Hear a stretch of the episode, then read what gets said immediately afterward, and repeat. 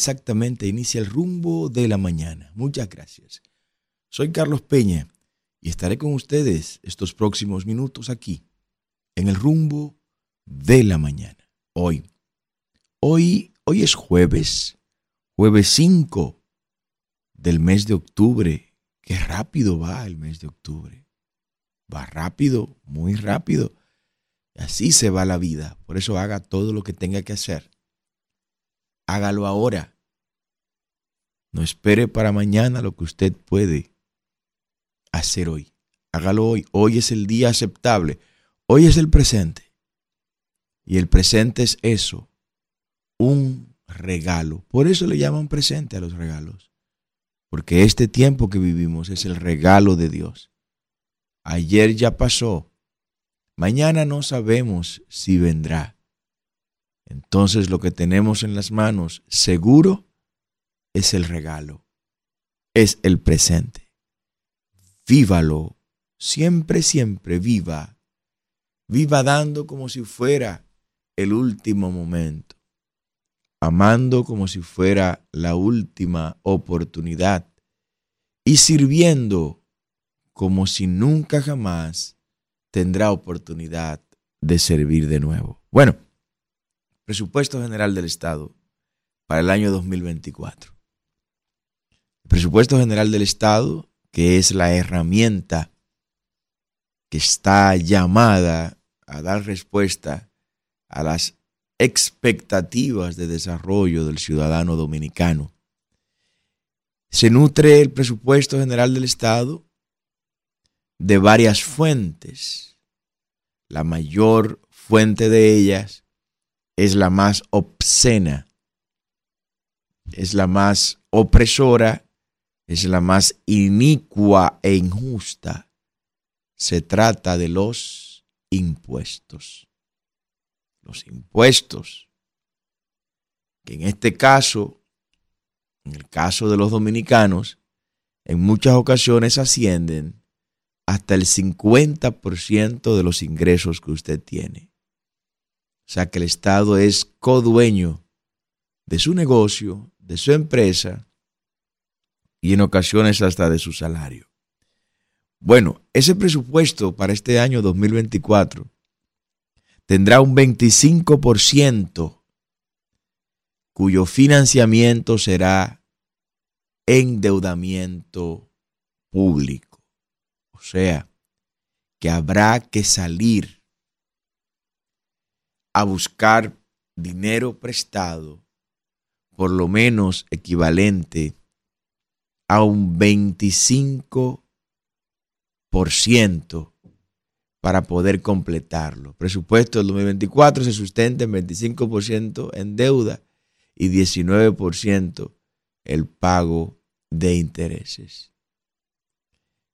Pero esto equivale, evidentemente, recuerde que una cosa es el presupuesto y otra cosa es el Producto Interno Bruto, con el que también nos quieren hacer bruto y engañarnos vinculando cifras y variables más al Producto Interno Bruto que al presupuesto.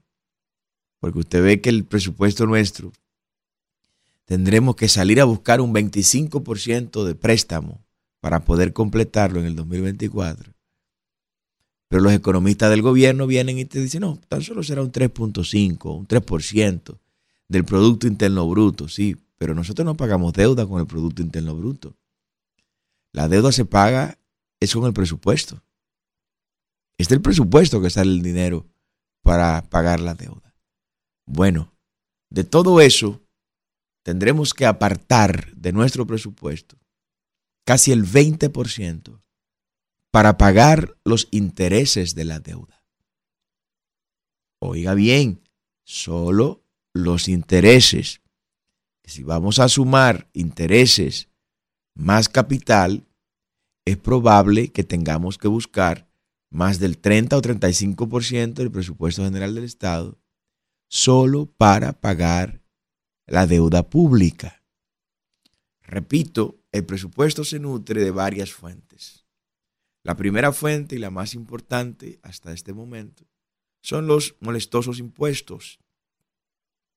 la segunda fuente de financiamiento de nuestro presupuesto general del Estado son los ingresos que el Estado obtiene por su papel en el ámbito empresarial, industrial o comercial. Por ejemplo, los 200 millones de dólares o 240 millones de dólares que debería dejar Punta Catalina de beneficio. Ese dinero, cuando ingresa, pues ingresa al presupuesto general del Estado. Los 240 millones de dólares que deja de beneficio la empresa hidroeléctrica dominicana, pues debe eh, ingresar esos recursos al presupuesto general del Estado. Los 150 millones de dólares aproximadamente que deja la empresa de transmisión eléctrica dominicana, pues deben ingresar directamente al presupuesto general del Estado. Las utilidades que el Estado dominicano tiene por ser el dueño del 65% de las acciones del parque de generación eléctrica de Jaina, pues deben entrar directamente al presupuesto general del Estado. Los dividendos que el Estado obtiene por ser el propietario del 50, del 49% de las acciones, eh, del 50% de las acciones, perdón, del parque energético Eje Itabo, pues debe ingresar directamente al presupuesto general del Estado.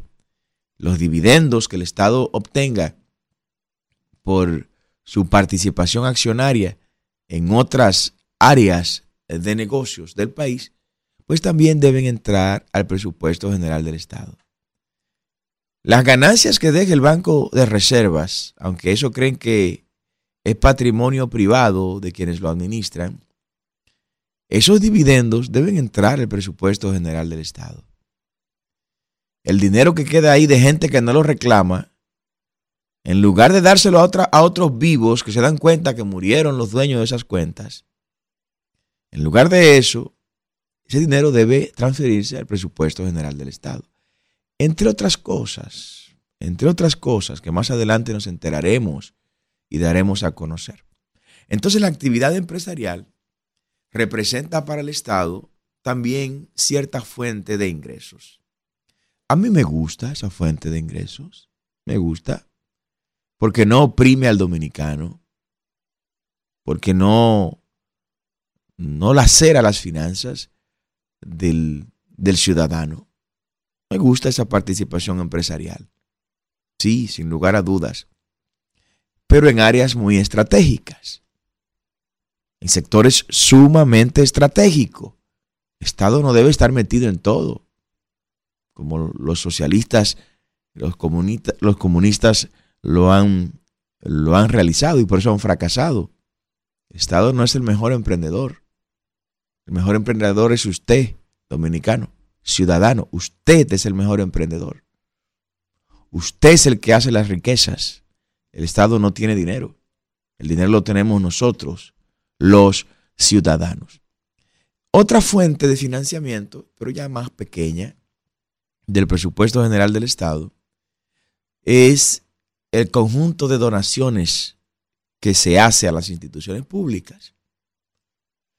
Que una agencia de desarrollo por ahí quiere venir acá para ayudar en la frontera, por ejemplo, esa, esa fuente de desarrollo esa, esa agencia de desarrollo, pues pone un millón de dólares, dos millones de dólares, con un objetivo que por lo general buscan otras cosas, ¿no? Vienen que para construir casas en la frontera, y cuando usted va a ver la casa que están construyendo, son para los haitianos. Se atraen dinero en calidad de donaciones, pero es para al final del camino tratar de imponer su deseo y su voluntad con esos recursos. ¿Dónde está el problema en todo esto? El problema en todo esto se encuentra en la calidad del gasto y la calidad del endeudamiento público. ¿Es malo el endeudarse? Sí, es malo endeudarse. Siempre y cuando esa deuda no venga para constituirse en una estructura que permita un retorno que justifique el haberse endeudado. Yo pongo un ejemplo. Y un ejemplo que lo estamos viviendo ahora. Pongámoslo práctico el ejemplo. El ejemplo de Punta Catalina. Punta Catalina estaba pautada, proyectada para construirse con 1.945 millones de dólares. Terminó en 3 mil millones de dólares, embolsillándose un grupo de ladrones y de delincuentes mil millones de dólares. Delincuentes del PLD, delincuentes de la Fuerza del Pueblo y delincuentes del PRM. Porque fíjense que el PRM no ha dicho nada ni ha hecho nada con eso. Porque también estaban involucrados ellos en esto. Entonces, ¿qué ocurre? Esa deuda que se contrajo para la construcción de Punta Catalina es un endeudamiento que el Estado puede decir está pago si ignoramos, si especializamos los ingresos generados por Punta Catalina. Usted y yo como dominicanos no tendremos que buscar ni un solo centavo para pagar esos préstamos de Punta Catalina, porque la misma Punta Catalina ha estado generando con qué financiar y pagar los préstamos tomados para su propia construcción. Pongamos otro ejemplo. Por eso estoy opuesto a la existencia de los peajes que están en las carreteras donde se tomó dinero prestado por nosotros los dominicanos y que ya nosotros pagamos esos préstamos y todavía siguen esos peajes ahí, no tiene razón de ser. Un peaje tiene sentido, bueno, si traemos una empresa privada que nos construya la carretera Cibao Sur, la carretera Cibao Sur, que no puede esperar más.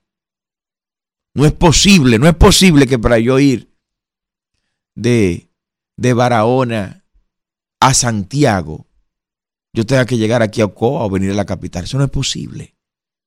Eso no es posible. Esto hay que resolverlo ya. Si hay que hacer un asunto, mire, que sea soterrado permanentemente, habrá que hacerlo, pero algo hay que hacer. Eso no puede esperar más. Y ver cómo mitigamos los daños medioambientales que se vayan a ocasionar con eso. Pero esa carretera no puede esperar más. ¿Usted sabe lo que es eso? Que para usted venir de Barahona, de Pedernales, e ir, por ejemplo, para La Vega, para Montecristi, para Puerto Plata, usted tenga que venir a la capital o irse por los caminos malos de Ocoa para poder conectarse con el sur. No, eso no puede ser. Eso no puede ser. Eso lo decimos en otro país y la gente se burla de nosotros, porque ustedes son cavernícolas, ¿cómo ustedes hacen eso? Eso no pasa en ningún otro país. Pero bueno, se le entrega a una empresa privada esa carretera, que la construya, y se ponen ahí los peajes para pagar esa carretera.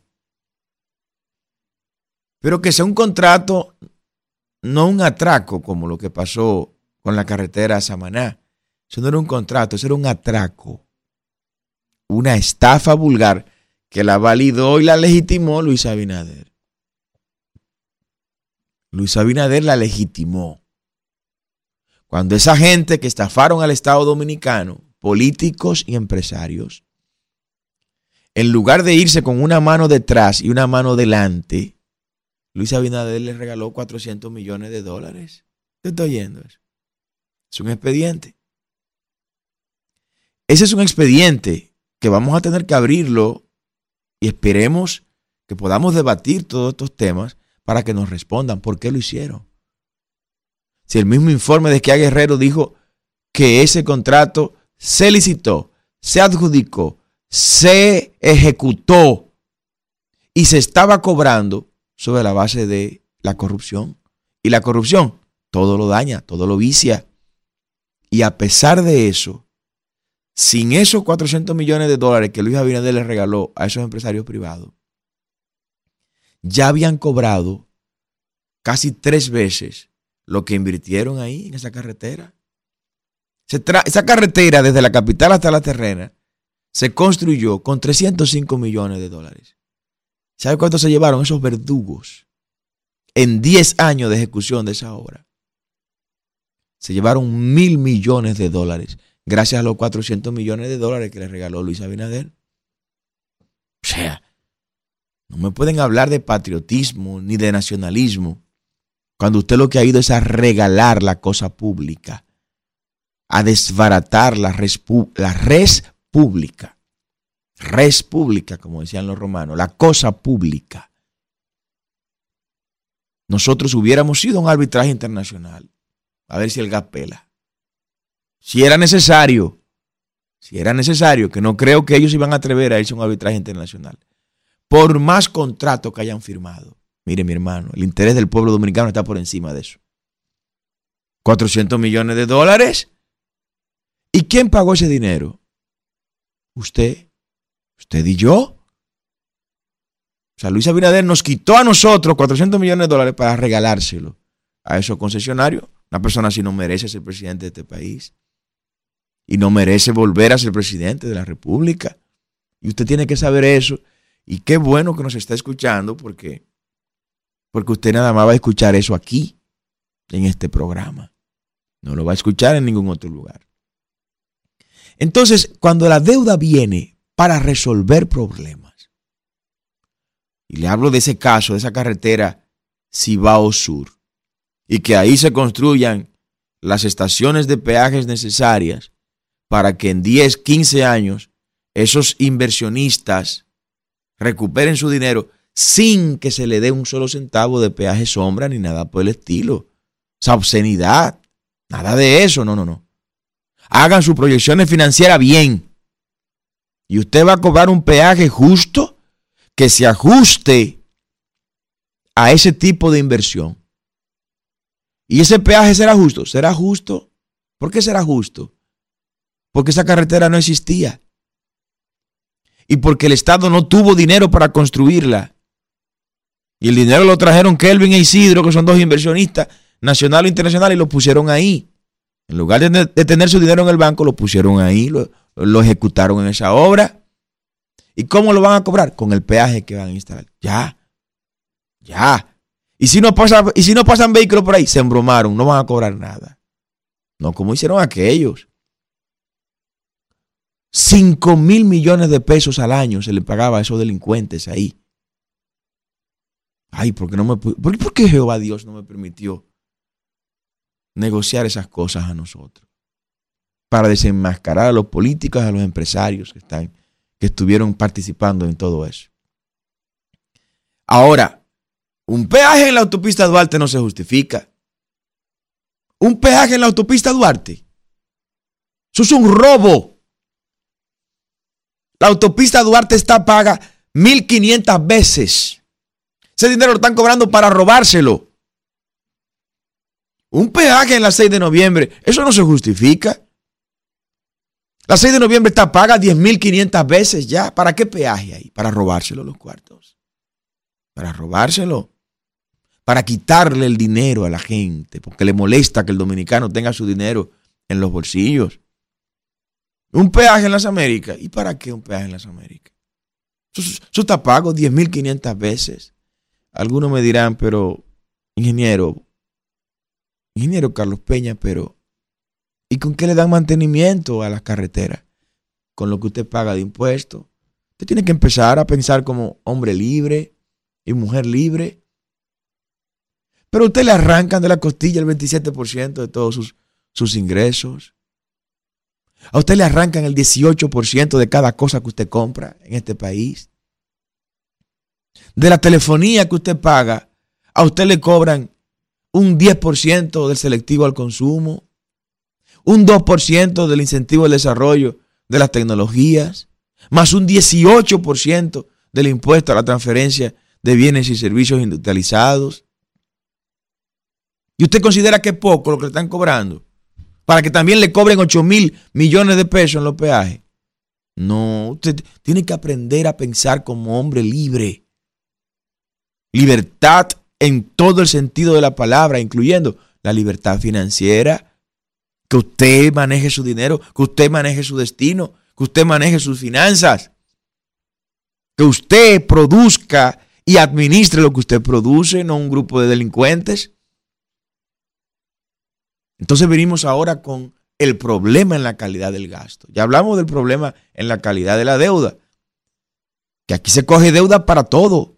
Hay que construir 100 letrinas ahí en Villamella. No, coge estos 100 millones de dólares de préstamo. Charlatanes, irresponsables secuestrando el futuro de nuestra gente, de nuestros hijos, de nuestros nietos. Ya yo tengo que velar por los nietos. Soy abuelo. Ya cualquier muchachito Isidro es abuelo en estos tiempos. Una cosa extraña esta. Pero soy abuelo. Y me están saliendo muy cara esta gente. Está saliendo, me están saliendo muy cara a mí, a todos los dominicanos que quieren libertad. La calidad de la deuda Usted no puede estarse endeudando para cualquier quítame la paja, mi hermano. Ah, no, que hay que construir 100 letrinas en Villamella. Coge 100 millones de dólares prestados ahí. Y olvídate, total. Tú y yo no vamos para el Líbano desde que salgamos de esto. No, nosotros nos quedamos aquí y somos nosotros que lo vamos a pagar. ¿Usted me está escuchando? Entonces el endeudamiento tiene que darse, si se va a dar, para resolver problemas en cuya solución venga consigo el retorno del pago de esa deuda. Así de simple. Un camino vecinal. Un camino vecinal que permita que Villatrina saque los cientos de miles y no millones de unidades de zapote que se pierden todos los años en Villatrina. Bueno, pero eso, el endeudarse para construir ese camino vecinal tiene sentido, vale la pena. ¿Por qué? Porque haremos que esos productores de zapote de Villatrina tengan cuarto, tengan dinero. Y con ese dinero que ellos van a producir, porque van a colocar sus zapotes en los mercados antes de que se le pudran, la economía va a ser bendecida. Porque habrá un productor de zapote que no se va a mudar de Villatrina, que va a quedarse ahí cuidándonos Villatrina y produciendo. Que va a exportar zapotes que va a traer divisas, que va a comprar casas, que va a hacer inversiones, que va a tener mayor capacidad de consumo, capacidad de compra y de intercambio. Es un individuo que hay que cuidarlo. En el caso hipotético y remoto que haya que, tomar un millón, dos millones de dólares prestados para ese camino vecinal, eso está más que justificado. Porque eso se va a pagar incluso Oiga, oiga por dónde voy. Incluso se le puede poner a los mismos productores de ahí una tasa, o como yo prefiero llamarle a los impuestos, un aporte solidario al presupuesto general del Estado. Mira, cogimos un millón de dólares, dos millones de dólares para construirte este camino vecinal. Este camino vecinal lo van a usar ustedes. Nosotros no venimos por aquí. Son ustedes que quieren sacar sus aportes rápido de Villatrina. Con facilidad. Le vamos a construir eso. Pero nosotros queremos que ustedes por su aporte aporten un peso. De cada aporte que ustedes vendan, aporten un peso. Para el repago de esto. Óigame, y si hay que privatizar con el concepto no neoliberal de la privatización, sino con el concepto administrativo de esa calle, de esa carretera, y entregarle esa calle, esa carretera a esos productores de zapote para que ellos administren ahí un rodaje para el repago de esa deuda, pues se hace, pero no cargarnos a los dominicanos con cada invento que se hace en esta gente, con más endeudamiento. Ahora vamos a hablar del otro ángulo de la calidad de la deuda, las tasas de interés. ¿Cuáles son las tasas que se están manejando con estas deudas públicas.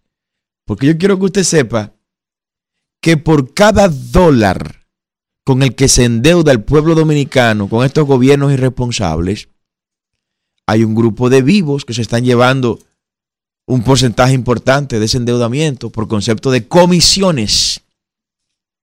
Comisiones por colocar los bonos dominicanos en los mercados internacionales. Los lobistas de la deuda los verdugos de nuestro futuro, los que con el endeudamiento nos están robando la primavera, como diría Arjona. Sí, esos individuos, usted lo ve escribiendo en un periódico chatarra por ahí permanentemente, se han hecho de millones de dólares, empobreciéndolo a usted. Y en todos los gobiernos le va bien. Y en todos los gobiernos guisan. Porque todos estos gobiernos están cortados con la misma tijera. Lo hemos dicho varias veces. La misma excreta en distintos retretes. Y viven inventándose proyectos para endeudar y endeudar y endeudar. Total, somos usted y yo que lo vamos a pagar. Entonces, en ese ciclo irresponsable de endeudamiento, no le importa la tasa de interés que tengamos que pagar. Que hay que hacer una auditoría en dos frentes a la deuda pública. Primero, auditar en qué se ha invertido lo que se ha tomado prestado. Luis Abinader ha cogido 28 mil millones de dólares en tres años. Y no creo que en un debate público él pueda explicar dónde él ha colocado ese dinero. Segundo, ya hablamos de la deuda, en qué se ha invertido. Segundo, el interés de la misma.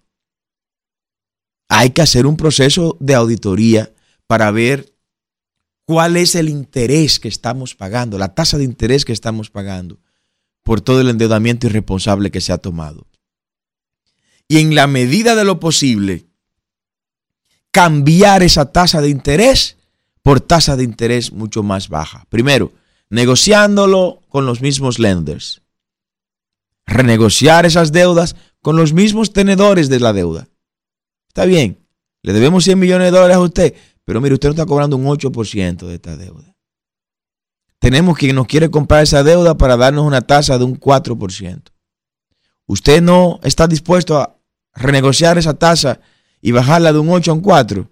No, no, no, yo no quiero eso. Ah, pues está bien. Pues me voy donde Kelvin. Kelvin, mira, tú me vas a comprar esta deuda, como hemos negociado, yo la tengo en 8% allá eh, te la vamos a vender a ti, cómprala a un 4%. Ya nos ahorramos el 50% ahí de los intereses.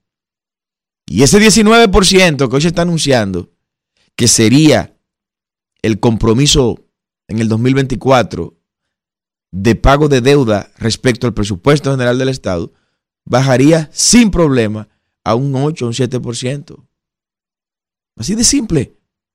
Ah, pero ¿qué pasa con eso? Que hay gente que va a tener reducción en sus beneficios, porque sus beneficios están en función de las tasas de interés muchas veces con las que colocaron esas deudas. Así vamos a abordar el endeudamiento público. Primero, auditando en qué se ha invertido la deuda y segundo, consolidando deudas. Y si encontramos que nos compre los 70 mil millones de dólares, esto es muy agresivo lo que le estoy diciendo. Si encontramos quien nos compre los 70 mil millones de dólares y consolidamos todas esas deudas que le debemos a las multilaterales, debemos de manera bilateral a otros países, tenemos endeudamiento interno en República Dominicana, consolidar toda esa deuda, la deuda pública interna y externa, con las multilaterales y bilaterales, y si encontramos quien nos la compre, vendérsela. Venderle esa deuda. ¿A cambio de qué? A cambio de que nos reduzcan la tasa de interés que estamos pagando por ese endeudamiento público. ¿No? Y tercero, ser responsable con la manera en que nos estamos endeudando y para qué nos estamos endeudando, mi hermano. Que una deuda venga con su propia tasa de retorno. La constitución de la República, en el año 2010, nos tocó ser asambleísta constituyente en ese momento. Incluimos ahí que cada ley que se apruebe en República Dominicana tiene que decir ella misma las fuentes de donde se va a financiar esa la ejecución de esa ley. Ah, que un gallo loco se inventó. No, vamos a construir una, una pirámide en tal sitio. Una ley, una ley para construir la pirámide en tal sitio. ¿De dónde va a salir el dinero de esa pirámide? ¿Quién va a poner el dinero? Si la ley no lo dice, esa ley no tiene validez constitucionalmente hablando. Ah, que tenemos que abrir varios juzgados de paz en tales sitios. ¿De dónde va a salir el dinero para abrir esos juzgados de paz? Tiene que decirlo la ley. La ley tiene que aclarar de dónde viene el financiamiento. Que es muy fácil, de manera alegre, usted tirar cosas al aire así. Ahora vamos a hablar de la calidad del gasto. De la calidad del gasto. Cuando usted ve un gobierno que agarra 8.500 millones de pesos y lo mete en propaganda y en publicidad, ese gobierno es un gobierno inmoral, descalificado para venir a hablarnos a nosotros mañana de tomar más préstamos. Compadre, pero usted está cogiendo préstamos para pagar publicidad y propaganda innecesaria. O sea, usted me está poniendo a mí a pagar un dinero que me lo está presentando como deuda, pero que en términos reales no, no debió existir nunca como deuda porque usted no debió gastarlo de la manera que usted lo ha gastado. 8.500 millones de dólares, de pesos, perdón, para hacer que gente hable bien del gobierno. Y para otros que no tienen deseo de hablar bien del gobierno, que no digan nada, se queden callados. Eso es más peligroso, porque por lo menos eso no revelan la realidad de lo que sienten en su corazón. El otro tema, en la calidad del gasto, es cuál es el retorno de lo que usted está haciendo. Pongamos un ejemplo.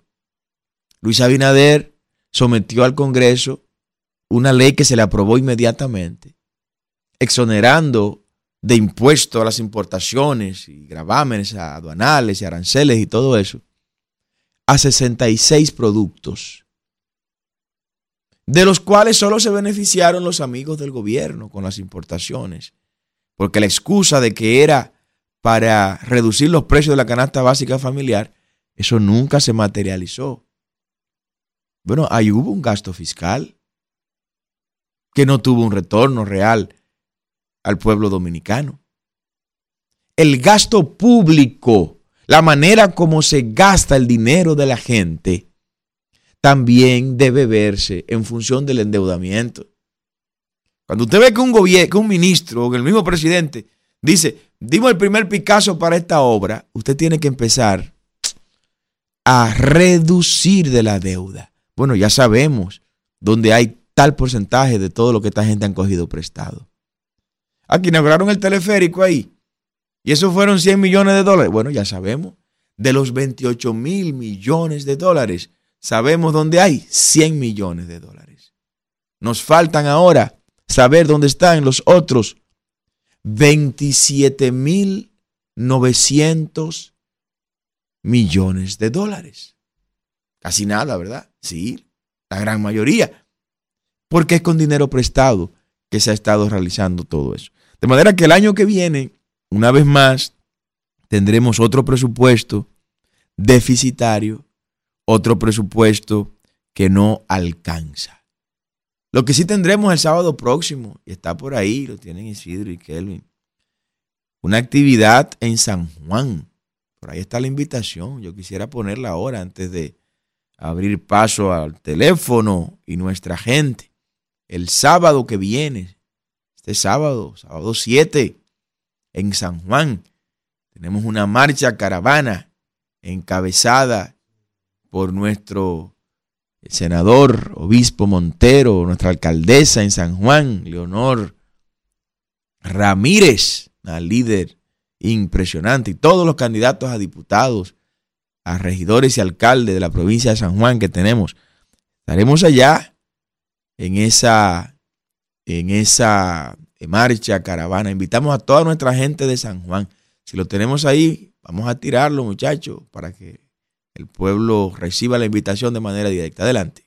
Porque San Juan merece más. Este próximo sábado 7 de octubre estaremos marchando en esta gran marcha caravana junto a nuestro senador Obispo Montero y a nuestros candidatos, alcaldes, regidores y diputados de esa hermosa provincia. Recuerda, porque San Juan merece más. Este sábado 7, partiendo desde la salida San Juan Vallejuelo hasta la rotonda de Lana Cao porque San Juan merece más, les esperamos a todos, en carro, en caballo, en burro, en bicicleta, todos, porque San Juan merece más. Sábado a las 4 de la tarde. Nos vemos, toda nuestra gente de San Juan y las zonas que estén cerca, acompáñennos. La ola celeste la llevamos a San Juan con la ayuda del Señor. En San Juan, Generación de Servidores tiene una presencia real en todos los municipios. Y San Juan merece más. San Juan merece más que Félix Bautista. San Juan merece más que eso. San Juan merece más que lo que le han dado. Que más que dado, le han quitado a San Juan. De San Juan se fueron, señores, 50 mil gente. 50 mil sanjuaneros salieron. Perdió un diputado San Juan en los últimos cuatro o cinco años. Una verdadera vergüenza. Miren, el presidente de la Junta Central Electoral, Román Jaques, está pidiendo debates. Está pidiendo debates. Yo sí me alegro de esto. Presidente de la Junta Central Electoral aboga por los debates. ¿Qué dirán los demás candidatos? Yo lo apoyo. Yo estoy de acuerdo con los debates. Nosotros queremos debatir. Queremos poner sobre la mesa las cosas que se van a hacer en el próximo cuatrenio y analizar las que se han hecho, ¿no? No sé, Kelvin, si tenemos por ahí un video donde se vio a Leonel Fernández, ¿no? Pidiéndole eh, debate a Peña Gómez en algún momento. ¿Logramos conseguir eso, Isidro, por ahí? ¿Lo tenemos por ahí? Vamos a escucharlo. Adelante.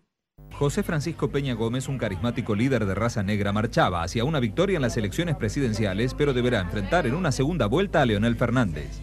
Peña Gómez, quien en 1994 denunció haber sido víctima de un gran fraude en las elecciones de ese año, es respaldado por el Acuerdo de Santo Domingo, una coalición de fuerzas opositoras encabezada por su Partido Revolucionario Dominicano de orientación socialdemócrata.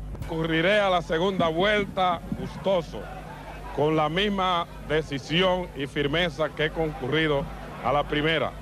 Haré lo que el pueblo me mande. Si en el caso hipotético de que haya una segunda vuelta, nosotros barreremos en esa segunda vuelta. Con un programa de gobierno... Bu bueno, en ese proceso electoral, Leonel Fernández le pidió un debate a José Francisco Peña Gómez.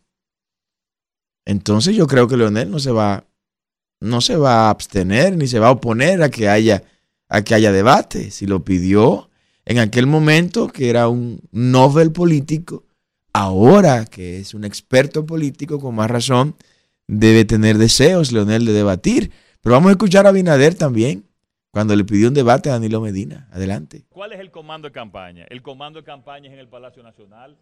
Eso es una barbaridad. No hay. ¿Dónde está la oficina de la reelección?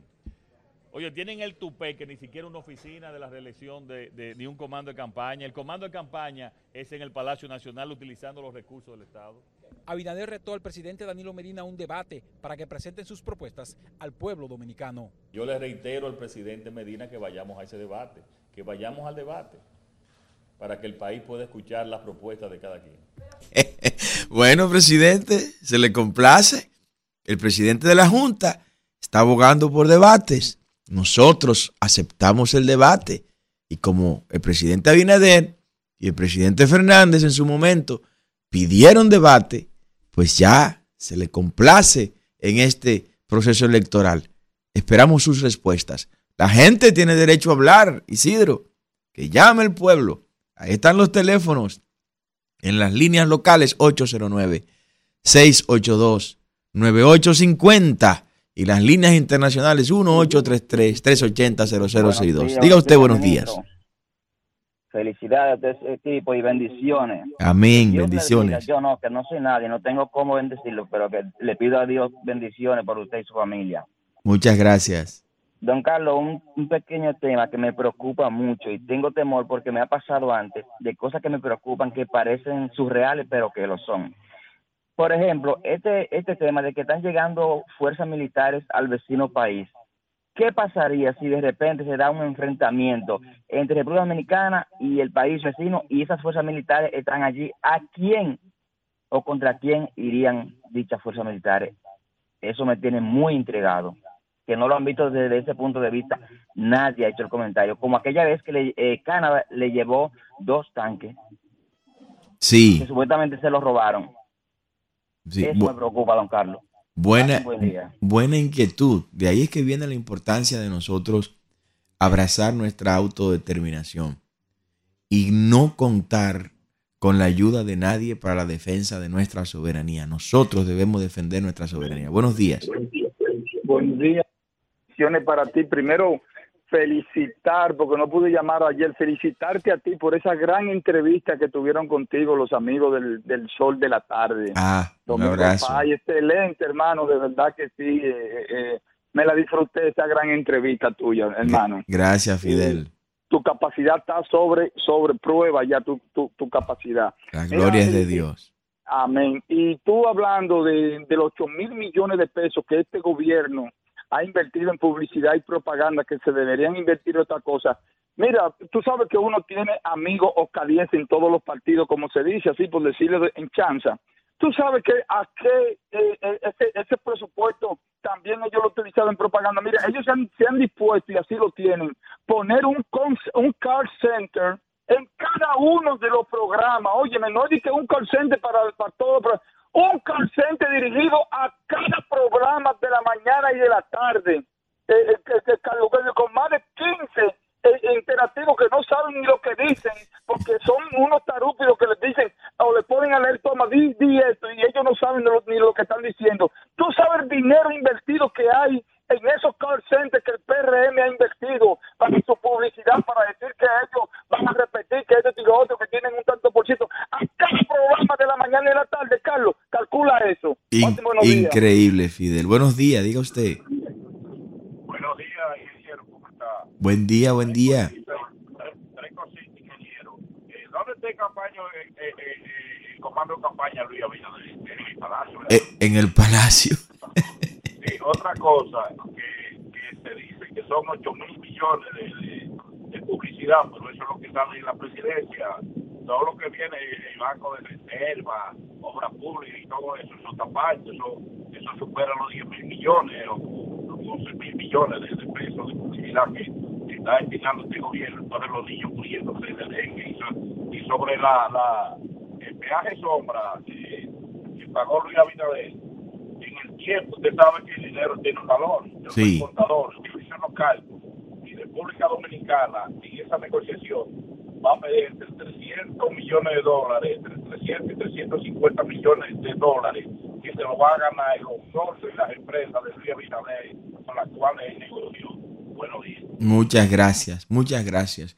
El tema del dengue, señores, esto es un tema serio este es un tema serio y siento como que se le está dando de soslayo a este tema. Cada día nos llegan eh, nuevos reportes sobre eso. Hoy nos llegó una información que nos impactó, eh, nos conmovió de las fibras más vibrantes de nuestro corazón. Encontraron seis cadáveres de niños recién nacidos en el cementerio Cristo Salvador allá en San Isidro. Seis cadáveres. Se dice que una funeraria lo llevó y los tiró ahí en la puerta del cementerio. Pero ¿qué está pasando con, con la dignidad humana? ¿Pero qué está pasando con el cuidado de la persona, de la gente? ¿Dónde están los derechos de la gente? Esos son tipos de acciones que nos llevan a la caverna. Diga usted, buenos días. Buen día, don Carlos. Sí. Soy yo de nuevo ese tema es un tema que yo vengo, investigando hace tiempo.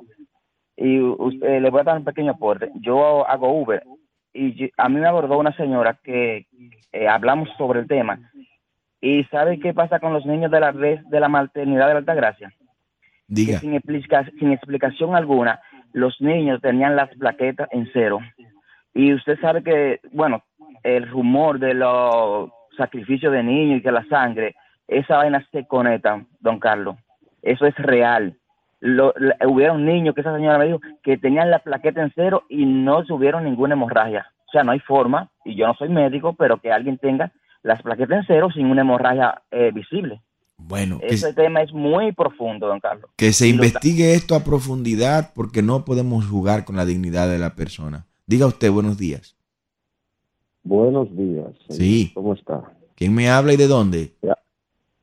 De New Hampshire, te habla Félix. Un abrazo, Félix. Mire, yo tenía 20 años que me iba a mi país, pero yo soy una gente que observo y me doy cuenta.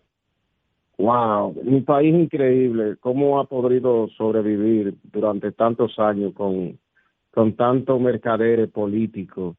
Acaba de pasar un gobierno que de, desde las raíces, nosotros somos causas y consecuencias de nuestros orígenes. O sea, el ser humano es eh, la genética, la tierra donde tú naces y los patrones de conducta. Acabamos de, de que una familia delincuente gobernara nuestro país y ahora vemos que hay un gobierno, pero que la mentalidad que hay es estar en la política, pero para servirse. Excepto yo observé que el gobierno no. El presidente no, pero la gente, los políticos, todo el mundo. Y cómo nuestro país está contaminado. Y cómo nuestro país, la gente piensa nada más en, en, las dádivas, en cogerlo suave. Yo no sé cómo este país progresa. Y la contaminación, cuánto plástico, terrible, no hay, no hay un río desde Castillo, yo soy de la zona del Cibao, no hay un río vivo desde Castillo hasta Licey Santiago, de tanta perforación en el subsuelo, y cómo el descontrol, que cualquiera tiene un pedazo de tierra, una finca cultivable, se busca un greda, hace tres calles y de una vez montan una urbanización donde no hay ninguna vocación de urbanismo, no hay escuela cerca, no hay cloaca, no hay nada eh, nuestro país es una aldea. Yo, yo he ido mucho, yo voy mucho al cuerno de África y se parece mucho al África subsahariana. Bueno, ya usted sabe, pero no excluya la cabeza. Cuando el cuerpo, cuando el cuerpo está enfermo, la cabeza también lo está. Y si la enfermedad persiste en una parte del cuerpo y la cabeza, que es la llamada a tomar decisiones para sanarla, no lo hace, es porque la cabeza está enferma también. Diga usted, buenos días. Buenas tardes, distinguido. ¿Cómo está todo? Buen día, buen día. Brito de las Américas. Brito, un abrazo. Igual, mire lo que dice Fidel Guzmán, el cañón, desde la zona oriental, sobre los call centers eh, de los programas matutinos y vespertinos. Eso es cierto. Y lo peor aún, tú llamas y si tú no coincides los piropos al gobierno con ellos, te caen como los pavos en grupo. Y te dicen de todas cuantas cosas ellos se inventan por ahí. Te dicen mentiroso, te dicen que es mentira que la yautía no está a 100 pesos, que hay comida barata. Entonces, como ellos son tan solidarios, que le digan al pueblo dónde están esos sitios de comida barata para que el pueblo también tenga derecho a comer barato. Así es. Que lo hagan. Mira, para que tú cómo está la cosa, eh, a veces los sábados, cuando yo, yo siempre estoy temprano en la casa, eh, me gusta arreglar cualquier cosita que esté descompuesta y salgo así porque no llamo de Iber, me gusta ir personalmente y voy a un, al colmado más cerca de, allá de mi casa a las diez y media de la mañana y está el colmadero sentado. Le digo yo, ¿cómo es que es raro un colmadero sentado a las diez y media? Me dice, muchacho, tú no sabes cómo está esto. Esto ha bajado en la venta un 40%. Me dice, yo soy empleado de aquí y en enero entrego esto porque no hay forma. Increíble. Increíble. Esa es la realidad, Brito, en todo el país. Buenos días, diga usted. Sí, buenos días. Eh, yo puedo eh, darle un mensaje al señor Carlos Peña. Oh, él está al aire. Usted está con, el pueblo dominicano ahora mismo. Dígalo. Ah, bendiciones. ¿Cómo está usted? Dios me le guarde. ¿Quién es? ¿Cómo, me, cómo se llama usted y de dónde me habla? Oh, no, Marisol, de San Francisco de Macorís. Hola, Marisol. Un abrazo. Un abrazo igual. Eh, yo le quería preguntar, doctor, este, ¿Dónde está su partido aquí en San Francisco de Macorís? Bueno, ¿Cómo yo me acerco? Eh, estamos en varios lugares, en distintos lugares, en cada municipio allá. Eh, darle la ah. dirección de memoria sí, pero le voy a pedir que ingrese a www.genservidores.com. Regístrese ahí ah. y ahí le estarán contactando para eh, involucrarla en este sueño transformador de nuestra patria, Marisol. Ah, está bien, usted sabe que usted cuenta conmigo. Gracias. Que se postule, yo soy su... Bueno, ahí estamos. como hombre y como político, para adelante siempre, bendiciones. Muchas gracias, Marisol. Bueno, las líneas llenas, Isidro. No nos dan más tiempo aquí, nada más tenemos una hora. Vamos a ver si hablamos que nos den otra hora más para poder cubrir todos los temas.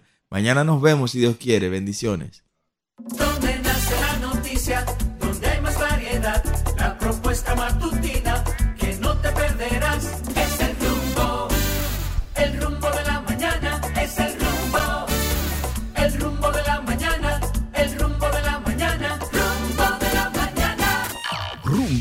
98.5, una emisora RCC Media.